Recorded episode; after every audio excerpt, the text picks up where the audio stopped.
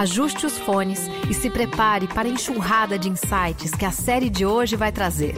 Esse é o Decodificando, o podcast da plataforma Gente, para falar sobre comportamentos emergentes, novidades e tendências que impactam o mercado e a sociedade.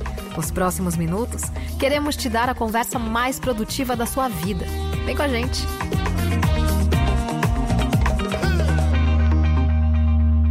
José Luiz de novo aqui.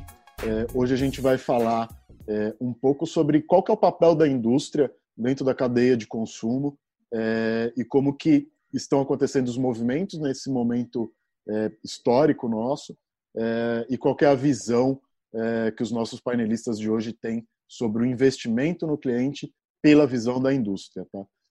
hoje a gente está com um time, um belíssimo time de peso para o nosso painel gravado. É, lembrando que amanhã, e eu falo amanhã do passado, é, amanhã, dia 30 de abril, a gente tem o nosso painel ao vivo, que vai encerrar todos esses é, bate-papos com orientações um pouco, é, um pouco mais é, pé no chão de como vocês, é, indústrias, como vocês, varejistas, podem seguir nesse momento tão tão difícil, mas com dicas é, práticas de como que vocês conseguem evoluir é, dentro do negócio de vocês. É, obrigado por ter acompanhado a gente em cada um dos conteúdos. Eu queria agradecer é, os quatro panelistas de hoje e deixar aqui o espaço para vocês se apresentarem e aí a gente dá continuidade no nosso material de hoje. Obrigado. Bom, eu sou Patrícia Cote, eu cuido da parte de planejamento e da parte de da Vivem. É, também tenho uma atuação como diretora do BEVAR, que é o Instituto Brasileiro de Executivos de Varejo. O mercado de consumo sempre foi o meu mundo. Sou professora também da parte de tendência, cenários de mercado e comportamento do consumidor da FIA, muito na parte de varejo. Eu acho que a ideia hoje aqui do painel, como o Zé bem apresentou, é a gente trazer um pouquinho de um olhar daquilo prático que pode ser feito. Acho que tem muita coisa sendo dita. Né? O fato é que a gente ainda tem é, muita coisa aí pela frente e incertezas, mas tem coisas que a gente já consegue tocar e preparar as nossas operações para né, e sobre. E eu acho que é um pouquinho da ideia da gente discutir hoje aqui isso diante de toda a cadeia, indústria, distribuidor, varejo, e, acima de tudo, o consumidor final, que é quem está no centro de tudo isso. Bom, eu sou a Sabrina, é, Sabrina Freitas, pode me chamar de Sá, todo mundo aqui, todo mundo me conhece como Sá. É, eu sou do Grupo Globo, cuido da área de licenciamento de marcas, então os produtos licenciados das marcas do Globo, GNT, Off, Multishow, é, área de games também, e esportes, é, e as marcas da Globo são marcas que eu estou no meu portfólio, né? Tem um histórico de, de trabalhar em consultoria, de ter um olhar mais, mais das exatas, sou engenheira, mas acabei indo para esse mundo das marcas, então misturo um pouco as coisas, sou bem de novos negócios, mas tem esse, esse três, quase quatro anos eu estou trabalhando com licenciamento de marcas, e isso tem me dado uma possibilidade de estar muito próximo de muitas indústrias diferentes. Hoje a gente tem 60 empresas fazendo produtos licenciados com as nossas marcas das mais diferentes categorias, e isso acaba ajudando a ter um pouco dessa visão. É, eu espero que hoje aqui a gente consiga ter uma visão bem otimista e achar um monte de oportunidade e pensar em soluções, em caminhos e talvez trazer alguma coisa que diferente, algum insight, né, alguma ideia legal para o grupo aí, para quem estiver agora passando por esse momento, que é um momento difícil, mas que com certeza vai passar. Né? Se temos uma certeza é essa. Bom, bola, bola agora para mim, antes de mais agradecer o convite ao Zé e a todo o time. Uh, eu sou também o Xará, José Guedes, japonês pelo sotaque, dá para reparar, né? Uh, mas bastante otimista. Estou na NPD uh, diretamente desde 2016, quando a NPD abriu o escritório no Brasil. A NPD é uma das top 10 empresas de pesquisa de mercado no mundo e nessa área de brinquedos e, e de monitoramento de market share uh, é aquela que também é a expressão. Nós hoje, presentemente, estamos cobrindo cerca de 14 mercados. Uh, como falávamos em off, antes de lançar aqui o, a abertura do, do nosso bate-papo, há um período pré-Covid, há um período durante o Covid, que é o que estamos vivenciando e queremos logo que acabe, e seguramente vai haver um momento pós. Nós tentamos olhar para o copo meio cheio e, e temos monitorado algumas oportunidades. Temos uh, sentido que da parte do varejo há uma, há uma adaptação, alguns estavam um pouquinho talvez mais avançados, outros tiveram que se reinventar uh, on, on, on the flight, uh, outros estão demorando um pouquinho mais, e a própria indústria. Então isto é tudo novo para todo mundo, uh, mais ou menos ao mesmo tempo, e desde empresas nacionais a grandes multinacionais obrigaram uma readequação imensa. E eu acredito sinceramente que nada ficará como é, apesar de nós falarmos em voltar ao normal, acho que o normal da amanhã não vai ser o normal de hoje e não foi o normal de ontem, mas de uma forma super otimista e construtiva. Acho que vai ser interessante trocar umas ideias, dar algumas ideias daquilo que nós vamos observando e, e precisamente tentar dar a volta mais rapidamente por cima a toda esta situação que nós estamos vivenciando hoje. E passa a bola para a Célia. Oi, gente, eu sou Célia, Célia Bastos, trabalho com José já há muitos anos e começamos a trabalhar juntos novamente agora na NPB há quase quatro anos. É, hoje a gente vai trazer para vocês algumas ideias, alguma, um panorama do que a gente está vendo e sentindo é, durante essa, essa etapa agora de mercado, né, durante o Covid-19, e como isso tem impactado os negócios dos nossos clientes e dos varejistas, e quais são as alternativas que a gente enxerga é, para esse momento tão delicado e de tantos desafios. Tá bom? Obrigada pelo convite. Obrigado, gente. É, bom, para começar, um, um, um, tópico que vem aparecendo muito, é, inclusive pré-Covid, é, queria entender com vocês um pouco sobre é, qual que é o efeito de, uma, de um movimento tão inesperado, que é um problema de saúde é, global, é, para os players. E aí, quando a gente fala de players, obrigado pela Cote por deixar claro de fato quais são os players. Então, é, o produtor, a indústria, o distribuidor, o varejo, o consumidor, é, cada um deles dentro dessa cadeia. Queria entender o que, que vocês acham que é o efeito para cada um deles.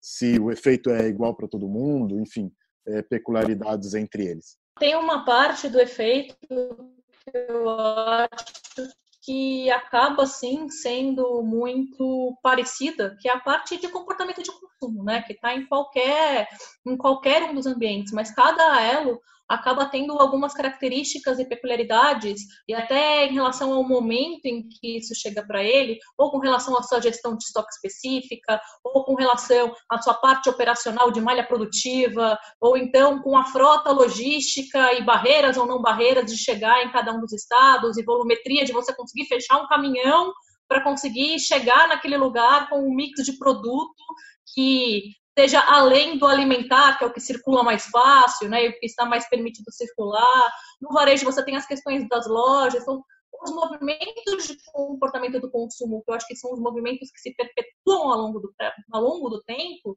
eles acabam sim sendo muito parecidos. Agora, você tem alguns detalhes que são o core da organização que mudam muito em razão de aonde você está nesse cenário, né?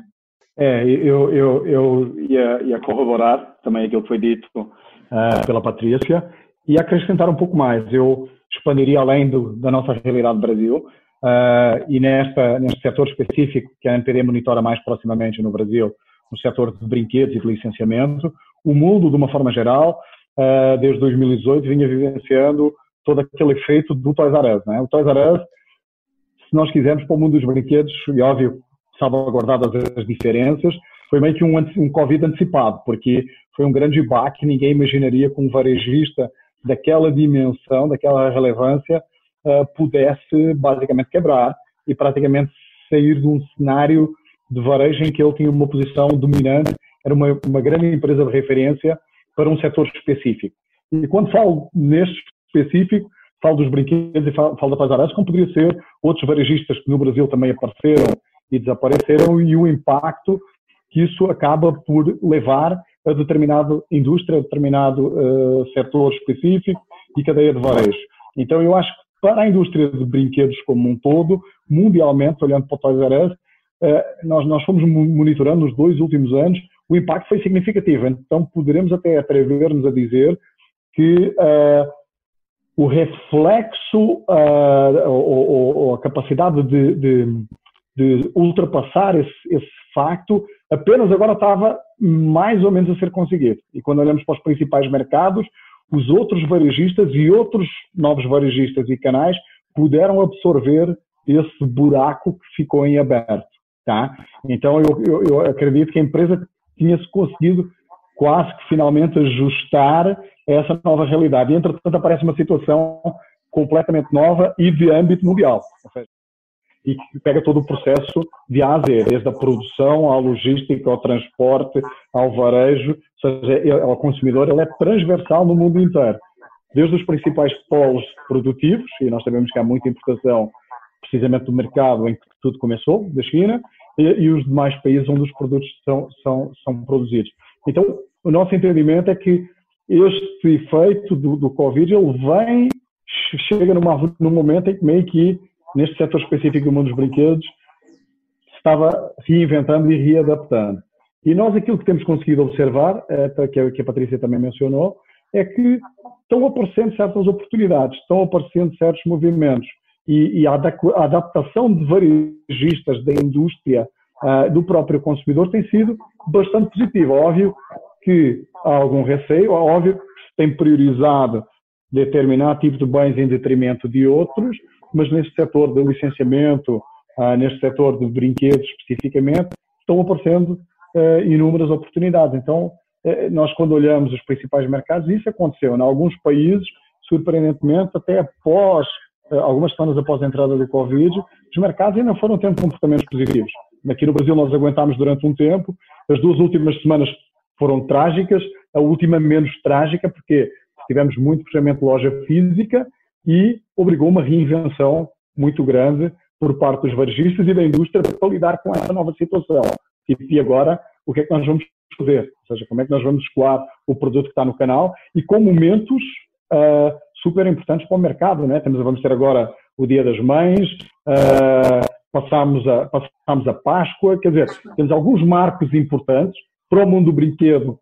Se espera que para o segundo semestre, que representa 65% a 70%, 70 do volume do ano, uh, as coisas já estejam mais atenuadas ou ultrapassadas, mas quer dizer, a previsão do segundo semestre, ela já foi feita, a produção estava em em momento de, de, de, desenvolvimento, não é? Então, como é que tudo isto vai repercutir? Será que vai ser o Black Friday? Será que vão ser as promoções de Natal? Será que vai ser para o início do ano que vem? Então, todos estes questionamentos vão obrigar a uma reflexão grande uh, em todo o processo produtivo é? e na indústria como um todo. É, eu, eu acho que dá para segmentar os clientes, assim, pensar em impacto e pensar nas empresas. Acho que dá para fazer diversos tipos de segmentação para poder pensar nesse impacto. Uma, uma delas que eu acho que é bem relevante é entender assim, o grau de. o nível de avanço em que aquela empresa já está no mundo digital. Eu acho que a gente meio que no último mês, talvez a gente fez o que a gente levaria dois, três, talvez até mais anos para fazer, e de repente muitas em 15 dias. Então, é, acho que dá para separar um pouco. Tem algumas, algum, alguns tipos de negócio que estão mais vinculados, por exemplo, a experiência, em que você depende do contato, e esses naturalmente, é, do, da relação que a gente tem, eu tenho alguns parceiros nesse, nesse negócio, e, e, esses acho que vão que vão são os que vão sofrer mais, né? E, e, aí tem uma até uma gestão mesmo de sobrevivência e de como é que a gente consegue passar por esse momento e, e uma gestão financeira e um trabalho aí que os CFOs provavelmente estão trabalhando para caramba para poder garantir a sobrevivência dessas empresas. Então é, outro dia eu estava conversando até com uma, uma pessoa de que é desse segmento e ele, na verdade, é multinacional e ele viveu a experiência no México com H1N1. E aí ele estava contando sobre, assim, de, mesmo depois que você passa do período, né? A gente tem um período de quarentena, depois disso que a gente volta para a vida normal, como o Zé falou, é, ainda assim as pessoas vão levar um tempo até retomar alguns hábitos de antes. Então, quanto tempo depois da vida normal você vai voltar a ir para o cinema, vai voltar a ir para o teatro, ir para lugares onde tem muita, é, muitas pessoas junto, né? Lá levou em torno de 10 semanas, então isso já dá para a gente, estamos falando em mais de dois meses e meio, talvez, depois do tempo de corona, né? Então, essa talvez seja uma indústria que, tá, que vai sofrer um pouco mais, porque ali o, a, a presença é muito importante, né? A gente tem algumas empresas que eu acho que estavam adiando um pouco essa coisa da digitalização e aí também essas estão tendo que correr atrás do prejuízo, né? Agora também tem uma galera que já estava trabalhando, já tinha e-commerce, e o que eu tenho visto de alguns dos nossos parceiros, às vezes crescimento de 100%, até 400% de crescimento em venda, porque já estava se preparando, já estava fazendo o dever de casa, né? E aí conseguiu capturar um momento desse de oportunidade, conseguiu se capturar. E aí eu acho que também fica muito é, importante, torna é, muito clara, né? Qual é a relevância de você estar tá linkado às vezes com, com coisas que parecem inovação e de repente viram o novo normal, né? E aí quando você pensa nesse tipo de empresa que já tem o e-commerce, é, a quantidade de oportunidades que vão surgir ali, porque ela começa a gerar tráfego no, no, no e-commerce dela, começa a captar dados, começa a poder testar tudo que já fez com, com uma escala muito maior. É, eu imagino que a gente, inclusive, vai ter oportunidades aí mais para frente de aplicar, talvez, VR, né, é, realidade aumentada, realidade virtual, como formas de experimentar produto. Acho que já tinha alguns varejos é, e mais inovadores no Brasil trazendo esse tipo de, de tecnologia, por exemplo, para dentro da loja, né? Talvez você vai comprar uma roupa e não necessariamente vestir, você só usar uma tecnologia dessa e aí com esses, né, com essa situação em que a gente evita o impacto, evita o contato, evita o deslocamento, talvez também surjam oportunidades para esse tipo de, de solução. Então, eu, eu vejo ainda, é, talvez eu separaria, sabe? Dependendo de qual grupo você está, talvez você tenha que lidar com a situação diferente e seja mais uma ameaça ou mais uma oportunidade. Não sei, uma das segmentações, acho que tem muitas outras. Eu, eu acho que a gente está a gente está é, alinhando essas, esses temas todos aí de desafios pós-Covid, durante Covid, entregas, etc., é, sob a nossa ótica é, social, vamos dizer assim, né? Quando a gente olha é, especificamente no mercado brasileiro, a gente tem uma pirâmide social, é, vamos dizer, bastante, bastante humilde do ponto de vista de poder de compra, né? É, e aí eu imagino que para brinquedos e também para outras categorias, mas falando por brinquedos, o Brasil vai sofrer aí um shift de comportamento é, e aonde os brinquedos com é, preços mais atraentes, é, podem ganhar um protagonismo maior. Né? Então, sempre vai existir a classe A, a classe B, que vai investir num brinquedo um pouco mais caro, mas com o aumento do desemprego, que certamente vai acontecer, e a insegurança das pessoas né, com o dia de amanhã, é, isso pode criar um efeito é, de migração para produtos é, mais baratos. Né? E a gente está falando do Brasil, isso sem entrar nas questões regionais, como Norte, Nordeste. É, então, eu chamaria atenção para essa questão, não só apenas no que a gente vê dentro do nosso universo, né, que poderia ser até uma, uma bolha, mas e depois? Depois que as lojas de brinquedos, que as lojas de departamento retornarem ao funcionamento, é, como vai ficar a venda desses brinquedos? Que hoje a gente está vendo uma força muito grande no nosso dado semanal é, daqueles brinquedos mais baratos, né? As compras por é, é, vamos dizer, por, por conveniência, elas acabaram, né? Então, o, e você também tem jogos e quebra-cabeças sendo comprado, mas você não vai comprar três jogos iguais. Você compra um, você joga, você guarda, né? É, então, a gente precisa pensar um pouco melhor ainda, elaborar o que, que nos aguarda depois que isso passar ou que a gente sair dessa fase crítica. É, uma coisa, uma coisa que eu venho eu venho visto basicamente em todos em todas as categorias de produto, em todas as verticais, é, o que eu venho sentido das movimentações é que, obviamente, as pessoas estão ficando mais em casa, espero eu que todo mundo esteja em casa. É, e tudo aquilo que é de experiência familiar é, e de juntar as pessoas e fazer coisas junto, é, elas estão aumentando. E, aí eu acho legal isso de ouvir vocês, que tem uma base muito grande é, para produtos é, mais voltado para é, infância, início da adolescência, enfim, infanto juvenil, jogos, jogos de tabuleiro, enfim, jogos onde você possa ter, já que eu não estou tendo experiências fora da minha casa, de que forma que eu consigo ter experiências dentro da minha casa. Vocês já veem, já percebem o aumento nesse tipo de produto? A gente lá no clube está fazendo muita, está tá conversando com as pessoas, né? A gente tem muito esse hábito de conversar com as crianças, de conversar com as famílias, fazer muita pergunta para poder entender sobre o comportamento deles, né? É, uma das coisas que a gente está vendo, uma das atividades, tem algumas, acho que é, muita atividade em família, mas uma atividade que está chamando a atenção é o cozinhar em conjunto. As crianças estão cozinhando muito é, em conjunto com os pais e isso é uma coisa que está vindo.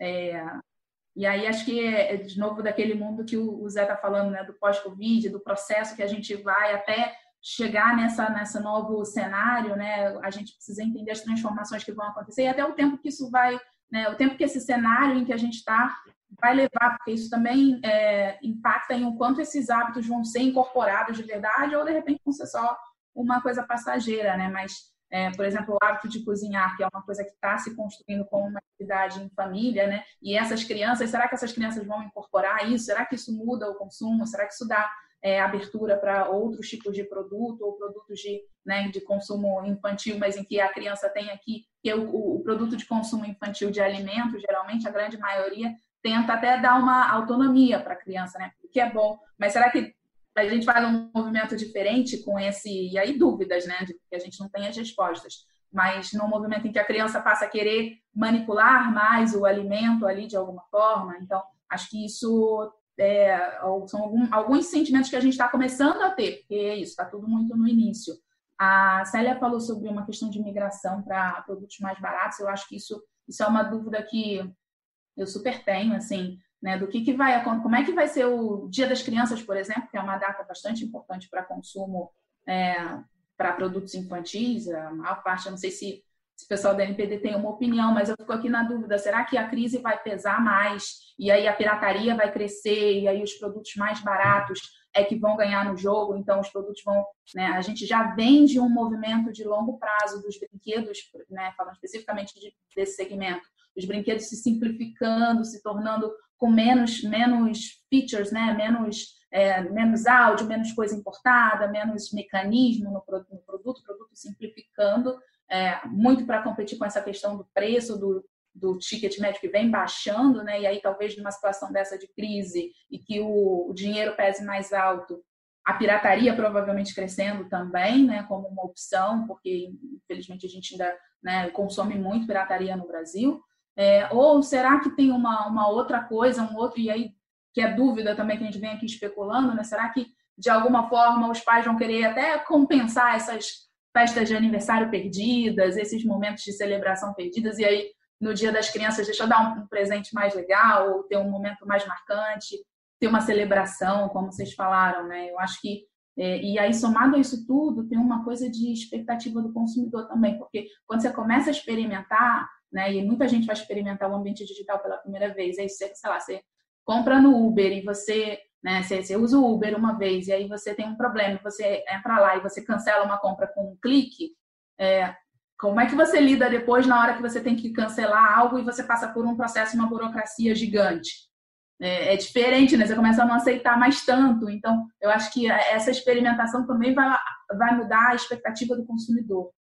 É, eu, eu, eu gostava de acrescentar também aquilo que foi dito, tanto pela Sá como pela Patrícia, resgatar aqui dois pontos. Uma questão de como é que eventualmente poderá ser o varejo e a nossa interação uh, no pós-Covid, uh, porque sem dúvida nenhuma que o comportamento do consumidor vai mudar.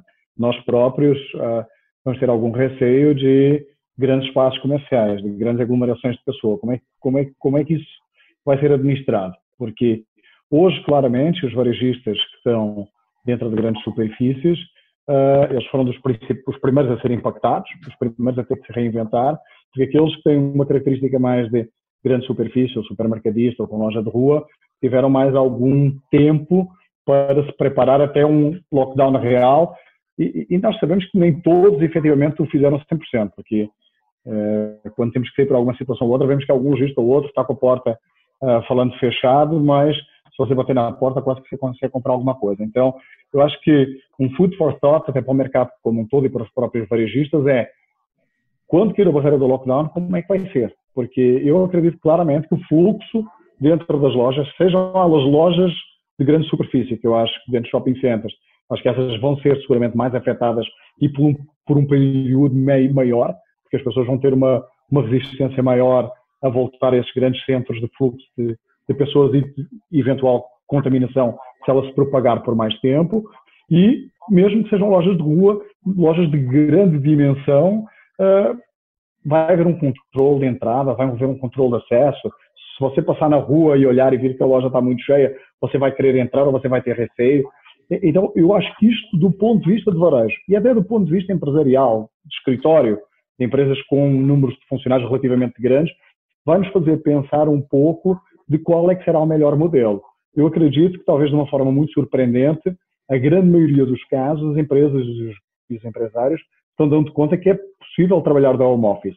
Uh, falando por nós, eu acho que trabalho mais hoje que estou em casa, pela quantidade de calls, pela quantidade de e-mails, pela quantidade de interações que nós temos que ter no dia a dia, do que quando estava no escritório. Fora estou muito mais tempo sentado do que aquilo que deveria que gostaria. Então, é assim, logo aí eu acho tanto o nível de varejo, talvez o modelo de loja ao qual nós estivemos acostumados até hoje, ele vai mudar, pelo menos alguns, provavelmente eles vão optimizar, eles vão ver que não há necessidade de terem espaços físicos tão grandes, de terem o famoso pareto nas lojas em que 20 ou 30% dos produtos vendem e o resto é um display de produto que está lá, estoque que está lá, que não gira e gera uma dor de cabeça para todo mundo, para ele, varejista, para o distribuidor, para o fabricante, para a produção. Então eu, eu acredito que numa situação pós-Covid nós vamos ter novos formatos de loja, talvez como nós falámos também o online, o virtual, a realidade aumentada, ela vai ganhar uma outra dimensão, uma outra relevância, uma outra importância mais rápida do que aquela que nós imaginaríamos. Essa por um ponto, olhando para o lado do varejo como um todo. Do ponto de vista do consumo, nós temos alguns indicadores e, infelizmente, os 14 países que nós monitoramos, o Brasil é disparadamente aquele que tem o menor número de brinquedo uh, vendido por criança. Se eu não me falhar a memória, o nosso indicador é 2,4 brinquedos por ano. Ou seja, as crianças no Brasil, se nós fizermos uma conta, número de brinquedos vendidos versus número de criança, é muitíssimo baixo comparativamente ao, ao, país que aparece logo depois, que a Célia poderá confirmar, não lembro se é o México, que aparece já com seis ou oito ou algo assim. Então, é assim, nós já temos uma situação deficitária. A questão preço eu também concordo. Eu, a questão preço pode ser relevante em determinado nível, mas não é tão relevante assim. Vive exemplo do bonequinho do Lucas Neto. Eu não queria falar grandes marcas ou grandes quer dizer, mas foi um fenómeno de venda. Aquele bonequinho custava 149 reais e, e passou a ser um, um, um, produto de desejo das crianças com um preço médio muito superior ao preço médio unitário da maioria dos brinquedos vendidos no Brasil e que vendeu bastante bem, considerada a realidade do Brasil.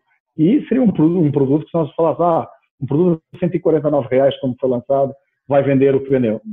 Não, à partida não. E temos outros exemplos de outros fabricantes com produtos também com ticket alto elevado, que têm uma procura uh, extremamente grande. Então, acho que é uma combinação dos dois. Eu sei que a indústria estava pleiteando, uh, junto do Governo Central, alguma redução de impostos, no sentido de tentar dar uma dinâmica diferente ao mercado de brinquedos. Eu acho que isso, neste momento, deve estar num segundo, num segundo plano, mas até comparativamente a outras indústrias que eu trabalhei, que nós monitoramos, eh, sem dúvida nenhuma que um fator, que é o fator produção local, ele impacta e de que maneira na dinâmica dos mercados. Então, eh, talvez, e fica aqui uma pergunta no ar, se o Mercosul funcionasse realmente como o Mercosul, não poderia ser o Brasil um hub de produção para uma região uh, uh, com a dimensão do Mercosul? Talvez passasse um pouquinho também por aí. Então, a questão da produção local para tentar baixar o preço, mas baixar o preço tirando, eu falo sempre numa parte tributária, não da parte do custo produtivo em si. Nós sabemos que dificilmente vamos ser tão competitivos quanto o mercado chinês, mas temos capacidade produtiva muitíssimo boa, porque numa série de indústrias se produz aqui com um ótimo preço, com ótima qualidade. Portanto, é assim, eu acho que é uma combinação dos dois. Mercado nós temos, dimensão nós temos, poder aquisitivo temos até uma determinada escala, mas dá para fazer melhor do que tem vindo sendo sido feito até então. Eu acho que, sim, era a ideia que eu queria passar. Um lado, a questão do varejo em si, eu acho que claramente não vai ser igual ao que foi até agora, e a questão da produção e de como é que nós podemos dar essa dinamizada que falta uh, nos diferentes setores. Eu falo aqui de brinquedos, que é onde nós estamos mais focados, mas eu acho que isto é extensível a muitas outras indústrias. Para complementar um pouquinho e até comentar um pouquinho dessa questão do preço, né, que, que o José, a Célia e a Sá acabaram falando da marca A pela marca B, e a gente obviamente não tem todas as respostas, mas a gente tem algumas das tendências de acordo com os comportamentos que foram acontecendo ao longo dos anos em qualquer outras é, situações restritivas. E eu volto à questão que eu falei lá atrás, né? Geralmente, em uma questão restritiva, você tem sim a troca do produto B, do A pelo B, mas você também tem um movimento contraposto. Eu vou fazer um paralelo só para a gente entender, porque eu acho que é a mesma dinâmica, só que em situações diferentes. Ah, três, quatro anos atrás, a gente estava passando pela valeta, o varejo inteiro, né, com dificuldades e tudo mais, com dificuldades econômicas. E aí, atacarejo crescendo, torto à direita, pessoal trocando produto A pelo produto B. Esse era o grande mote que se escutava até em todas as mídias, das pessoas com, né, com insegurança, que é o que gera essa restrição, ela gera insegurança, fazendo troca de produtos para quê? Para guardar aquele dinheiro e fazer save, porque não sei o que vai ser no futuro. Um outro mercado que cresceu, uma que mais cresceu foi a atacarejo. Né? A drogaria cresce sempre, então vamos tirar daqui. O outro que cresceu mais é aquele que a gente chama de, chamaria de premium 1 mais, não o premium premium, né? Mas aquela gourmetização. Então, assim, a brigadeiria, a paleteria, aquele eu vou me permitir de um lado de indulgência que não é tão caro, mas eu vou fazer, vou trocar aqui, exemplo, né? Produto de limpeza, eu considero mais positivo, mas uma vez por mês eu vou naquele restaurante ter aquele tipo de coisa. Então, quando você tem uma grande restrição, num momento tá todo mundo em restrição, ninguém vai querer gastar mesmo, né? Mas, conforme você vai estabilizando, as pessoas que estão em muita restrição geram internamente dentro delas uma vontade de se permitir às vezes. Então, você tem um contraponto daquele produto em brinquedo, acredito que deva acontecer também, né? Como você deu o exemplo do bonequinho, enfim, vou permitir aquele brinquedo, óbvio que dentro de uma faixa que faça sentido, né? No premium também não, um exacerba, fazer alguma coisa. Então, geralmente, a gente tem os dois movimentos acontecendo, um em maior volume e um em maior margem. A questão sempre fica no meio. Quem está no meio é quem mais efetivamente sofre. É, isso considerando os comportamentos passados, mas, de novo, depende do tempo, depende de N fatores que, infelizmente, não estão nas nossas mãos. A gente tem que tentar olhar isso e se posicionar da maneira que a gente consegue hoje. E eu acho sim que dá para trabalhar desde que a gente consiga fazer essas análises das categorias de indoor, outdoor, é, é indulgência, é reposição, como que está minha precificação, como que o consumidor está olhando tudo isso. Queria puxar um pouco esse, esse ponto de vocês e fazer uma provocação, né? É, se eu sou uma indústria e eu estou uma indústria de brinquedo ou de qualquer que seja é, o produto, e eu estou vendo esse movimento das pessoas ficando mais em casa, das pessoas tentando trocar as, as experiências outdoor por indoor. É... Como que eu me reinvento? Né? Aí eu sempre eu sempre puxo aquelas histórias que a gente conhece, tipo Kodak, né? Uma empresa daquele porte morreu, né? Não não é, não respeitou o movimento de mercado que foi um movimento extremamente lento, se a gente for comparar com o movimento é, que a gente está vivendo de Covid. Não se reinventaram, morreram. É, Nokia morreu.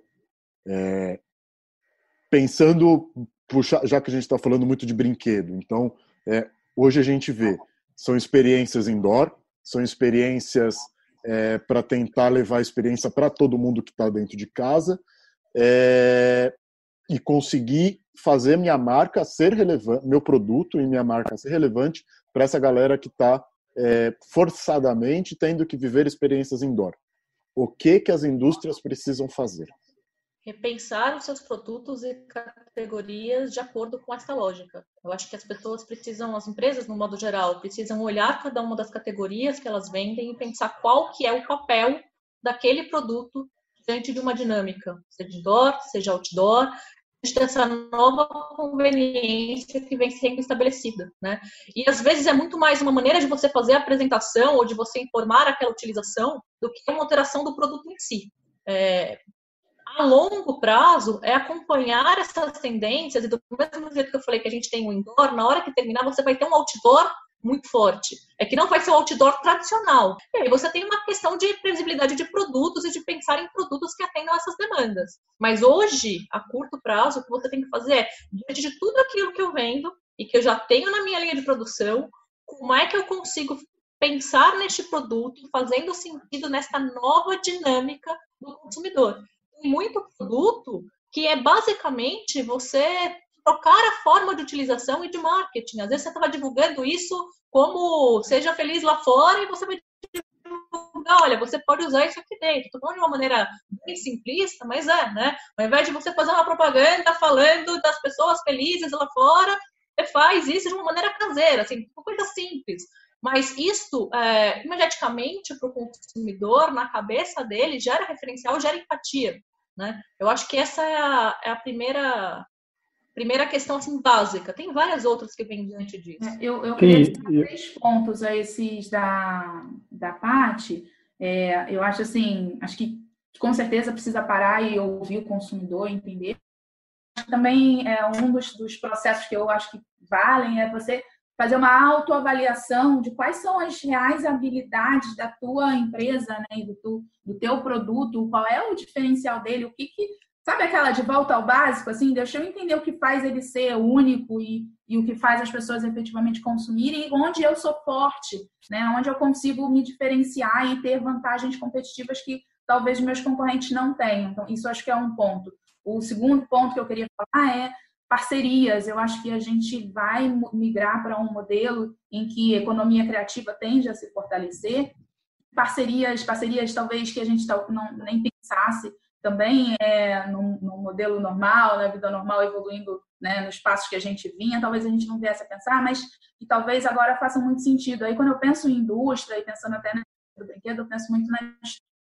Acho que dá para se reinventar bastante é, na distribuição e pensar modelos diferentes. Assim, a gente é, tem visto dentro dos nossos parceiros de projeto algumas empresas fazendo umas, é, umas junções assim que surpreendem, né? E, e eu acho que dá para pensar um pouco, é meio batido essa palavra, mas pensar fora da casa, sabe assim, olhar, tá bom, o que eu o que eu consigo fazer, o que eu não consigo fazer, mas é necessário nesse momento. Quem consegue fazer isso bem, talvez eu esteja olhando como concorrente e ele possa ser meu parceiro, ou talvez eu nem tenha nunca olhado para ele e ele possa passar a ser um parceiro muito relevante para mim e talvez os dois ganharem com algum tipo de junção dessa. Acho que o nosso mercado é, brasileiro pode ser criativo e pensar nesse tipo de coisa.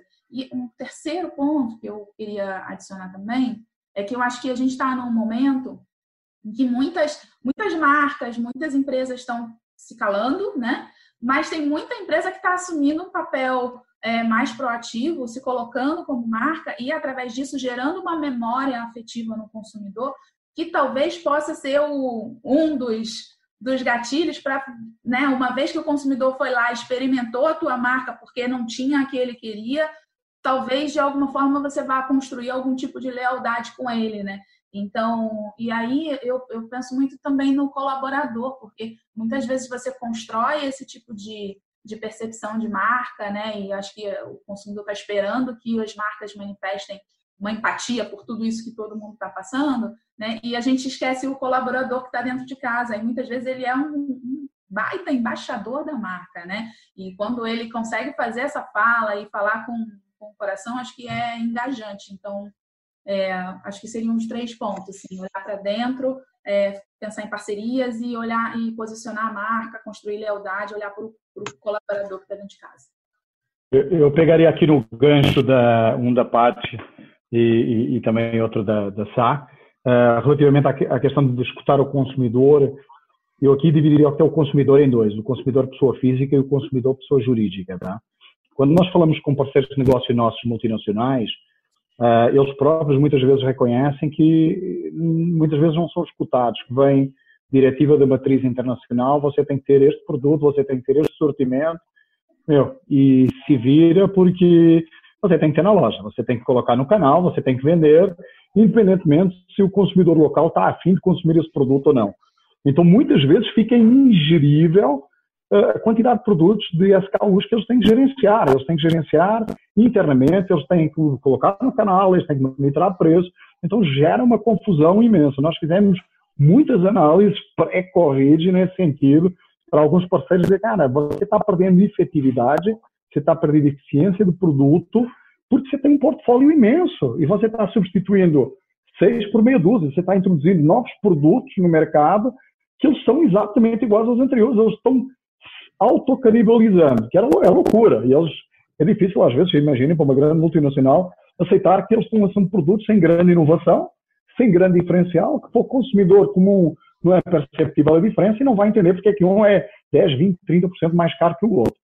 Então, sem dúvida nenhuma, eu, na questão do escutar, não apenas o consumidor, pessoa física como um todo, mas até a própria jurídica. Então, para as empresas, para as grandes multinacionais, uh, talvez devam repensar o modelo uh, interno. Assim, talvez escutar realmente mais e ver o que é adequado.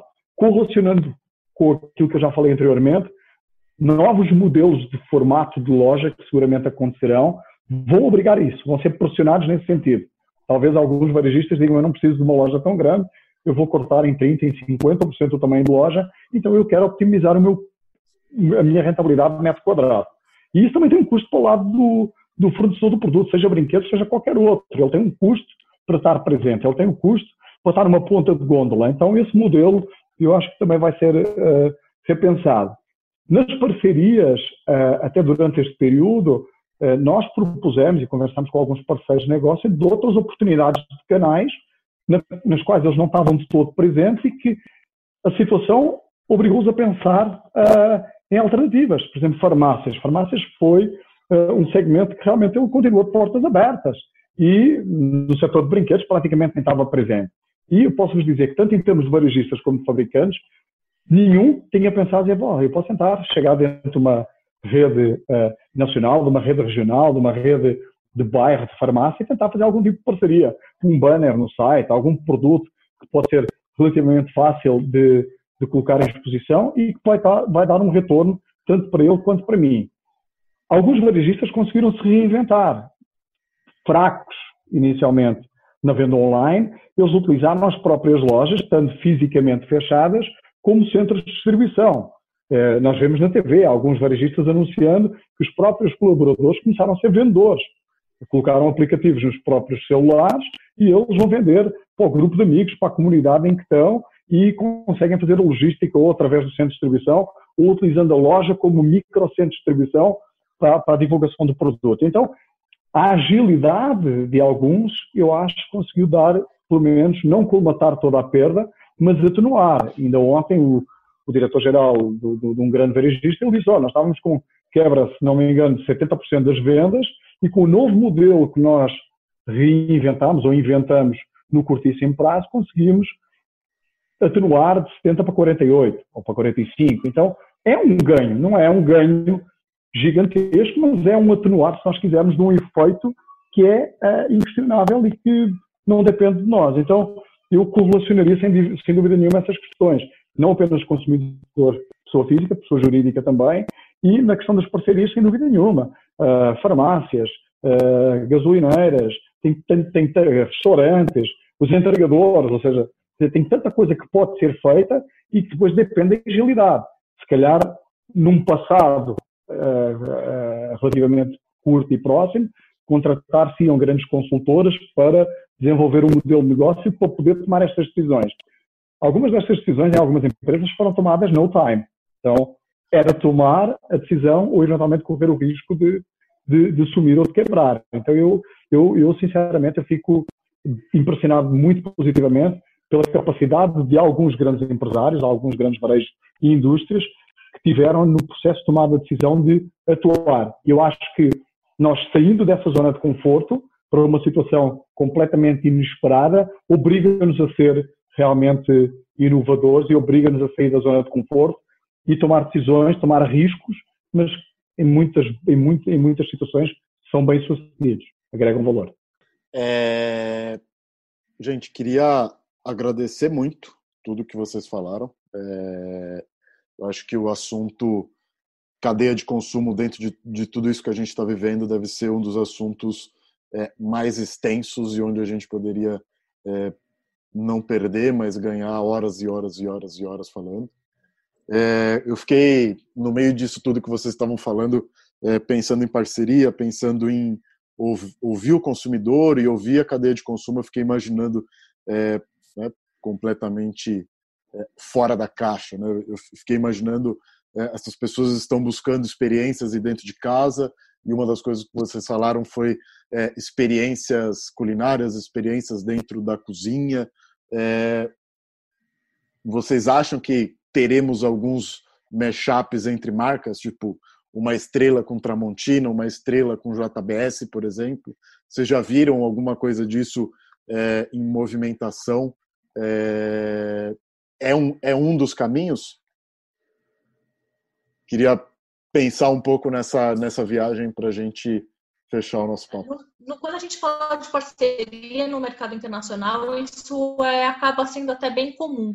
Tá? Não necessariamente com, com esses segmentos que você falou, mas a gente percebe que uma é, parceria e partnership no mercado internacional é uma das maiorias das feiras, eventos e palestras, é muito difícil você ter um grande caso de varejo que não conte com uma cadeia de parcerias por trás que faça aquele valor, né? Que a empresa de alguma maneira atua sozinha. No Brasil a gente tem as dificuldades da própria força histórica e cultura brasileira, porque a gente ainda fala muito, né, de sell in, sell out, mas no dia a dia é compra versus versus, enfim, né, a parte comercial do varejo e tudo mais. Mas, é, sim, a, a resposta seria isto. Eu acho que lá fora a gente já tem exemplos de de Uber com Starbucks, de, enfim, algumas coisas assim que, que saem um pouquinho da caixa, né? E que visam dar esse tipo de solução e faz todo sentido para o movimento que a gente está vivendo hoje, né? E é justamente isso que a gente gostaria de ver e que a gente espera e que a gente tem recomendado cada vez mais para as empresas, né? Que elas se unam para que elas saiam nesse movimento fortalecido e entendam esses comportamentos como comportamentos que afetam mais de um segmento e que, portanto, vocês conseguem fazer uma gestão de dados, troca de informações muito positiva nesse sentido. É, o que eu ia falar é o seguinte, até tô, você fez a pergunta, eu falei, nossa, fiquei aqui me coçando, porque a gente está fazendo, né, alguns projetos estão na, na cozinha para sair, né, é, já que a gente está falando de cozinha, é, mas eu, não, eu, ainda não posso falar deles. Mas é, a gente, quando a gente, quando a gente fala de licenciamento, né, que é exatamente a área que eu, que eu lidero né, dentro da, da, da Globo, é, a gente fala de licenciamento de marcas, basicamente eu estou falando disso, né, de parceria entre empresas, né, entre marcas que entregam um produto e uma história, um conteúdo para o consumidor, né? Então, do nosso lado, a gente tem as histórias, tem os conteúdos, tem os personagens, né? Tem os talentos, os grandes chefes, enfim né? A Ladybug, que é a heroína. A gente tem os nossos, os nossos ativos que são histórias, são conteúdos com quem as pessoas, o consumidor, seja, seja criança ou, ou um adulto, enfim, a gente tem os conteúdos com quem essas pessoas se relacionam. E, e, e a gente consegue entregar muito desse, né? A gente até através dos nossos canais, né? Então, o GNT vem entregando uma série de vídeos que ajudam a pessoa, seja, ah, vou montar o cantinho, aqui eu tenho meu cantinho ali para o álcool em gel aparecendo aqui no campus da tela, né? O cantinho da, da higienização ou off, né? o canal off, falando do momento zen, aquele momento para você relaxar, então trazendo ferramentas, a gente vai usando as nossas marcas, construindo histórias e tentando ajudar esse consumidor. E a gente consegue imaginar projetos em que a gente leva esse, esse serviço né, das marcas e essas histórias para produtos. Então, agora a gente está justamente aqui internamente trabalhando em uma série de projetos que vão, vão para essa linha. Então, é, desde, por exemplo, nós temos Just Dance, que é um game né, que você dança, então se movimentar. Hoje está todo mundo dentro de casa. Eu, pelo menos, acho um saco malhar aqui na sala, tento, mas é, é chato, né? E aí você, quando você tem um jogo atrelado a essa experiência, já é outra coisa. Então, é, será que a gente consegue pegar um tipo um jogo desse que é uma coisa com quem o, né, o consumidor já se relaciona e trazer produtos para orbitar esse ecossistema e essa história que o jogo já constrói, esse relacionamento que o jogo já constrói. Então, eu estou trabalhando agora exatamente nesse tipo de parceria. Espero daqui pouco tempo já ter algumas coisas que eu possa falar é, para vocês. A gente tem dois que estão super quentes, mas eu ainda não está assinado o contrato, não posso falar. Ansiosos. Não, eu, eu, eu concordo. Eu acho que, respondendo, corroborando o que foi dito tanto pela Paty como a Sá, eu acho que uh, espaço para parceria vai, sem dúvida nenhuma, uh, vai aparecer. Vai aparecer porque as, as, as, as, empresas elas vão repensar os modelos de negócio necessariamente e vão tentar optimizar todo o processo produtivo. É, acho que vai ser é um bom momento para chegar à conclusão, para dar uma limpada no guarda-roupa, fazendo um paralelo, dar uma limpada no guarda-roupa, jogar fora realmente aquilo que não é preciso e tentar optimizar aquilo que realmente vai agregar valor. Porque o próprio consumidor, nós, vamos olhar para os produtos, vamos olhar para os conteúdos de uma outra forma. O nosso relacionamento, eu acredito, vai ser necessariamente diferente, então vai abrir a oportunidade de parcerias entre setores, dentro dos próprios setores, uh, para uma complementaridade de, e desenvolvimento de negócio. Eu, eu acho que é inequívoco. Tanto a nível de conteúdos, quanto a nível de produtos, eu acho que é uma situação que vai necessariamente acontecer. Vocês viram o que aconteceu no curtíssimo prazo, não é? Alguns, algumas situações impostas, outras voluntárias, mas grandes indústrias mudaram radicalmente o espectro do negócio do dia a dia para tentar uh, ajudar a combater esta situação. Eu acho que é o melhor exemplo que nós podemos trazer hoje.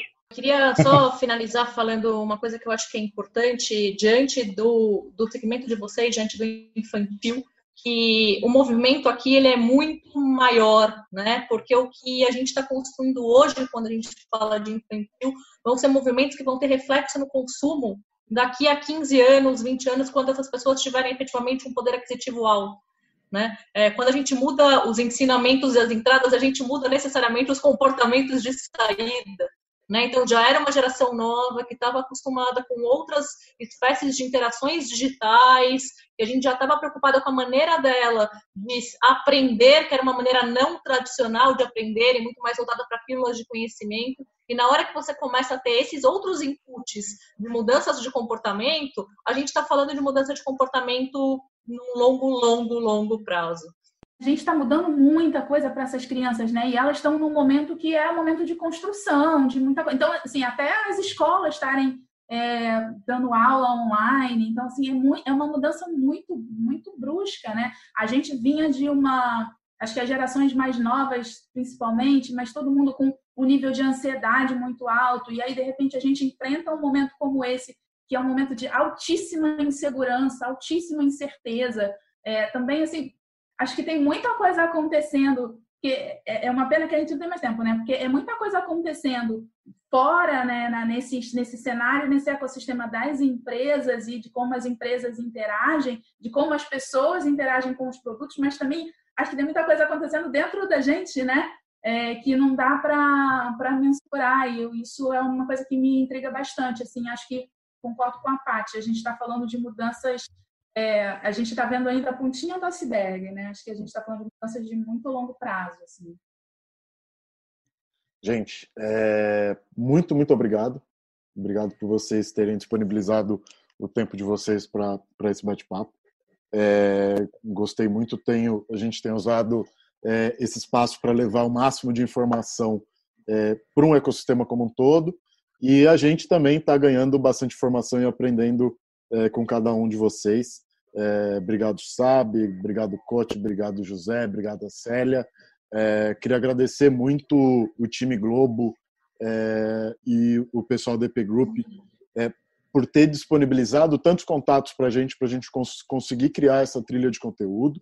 É, com certeza não fica só por aqui, a gente vai disponibilizar e fazer vários outros momentos de conteúdo. É, só lembrando que esse bate-papo, esse painel, ele faz parte de algo maior, que são outro, outros nove materiais, é, e eles serão transformados é, para facilitar a absorção é, de todo mundo em outros formatos. É, então, esse aqui é o vídeo, a gente vai ter diversos outros, outros formatos para assentar um pouco as informações. A gente sabe que, é, se para a gente que já está acostumado é muita informação, a gente ficaria aqui horas. Imagina para quem não está acostumado, para quem não tem é, tanta abertura é, para esse tipo de informação, para esse tipo de bate-papo. Então, obrigado para todo mundo que acompanhou a gente é, agora nos oito materiais gravados e vai acompanhar a gente é, no Vulgo amanhã, é, que vai ser ao vivo. É, obrigado a todo mundo, obrigado pela participação de vocês. Este foi o Decodificando, o podcast da plataforma Gente, onde tudo começa. Gente é o ponto de partida. Gente é matéria-prima para criar algo novo e relevante. Uma fonte de conhecimento viva que revela comportamentos, histórias e tendências. É inspiração. A próxima grande ideia começa com gente. Para conhecer mais, acesse gente.com.br.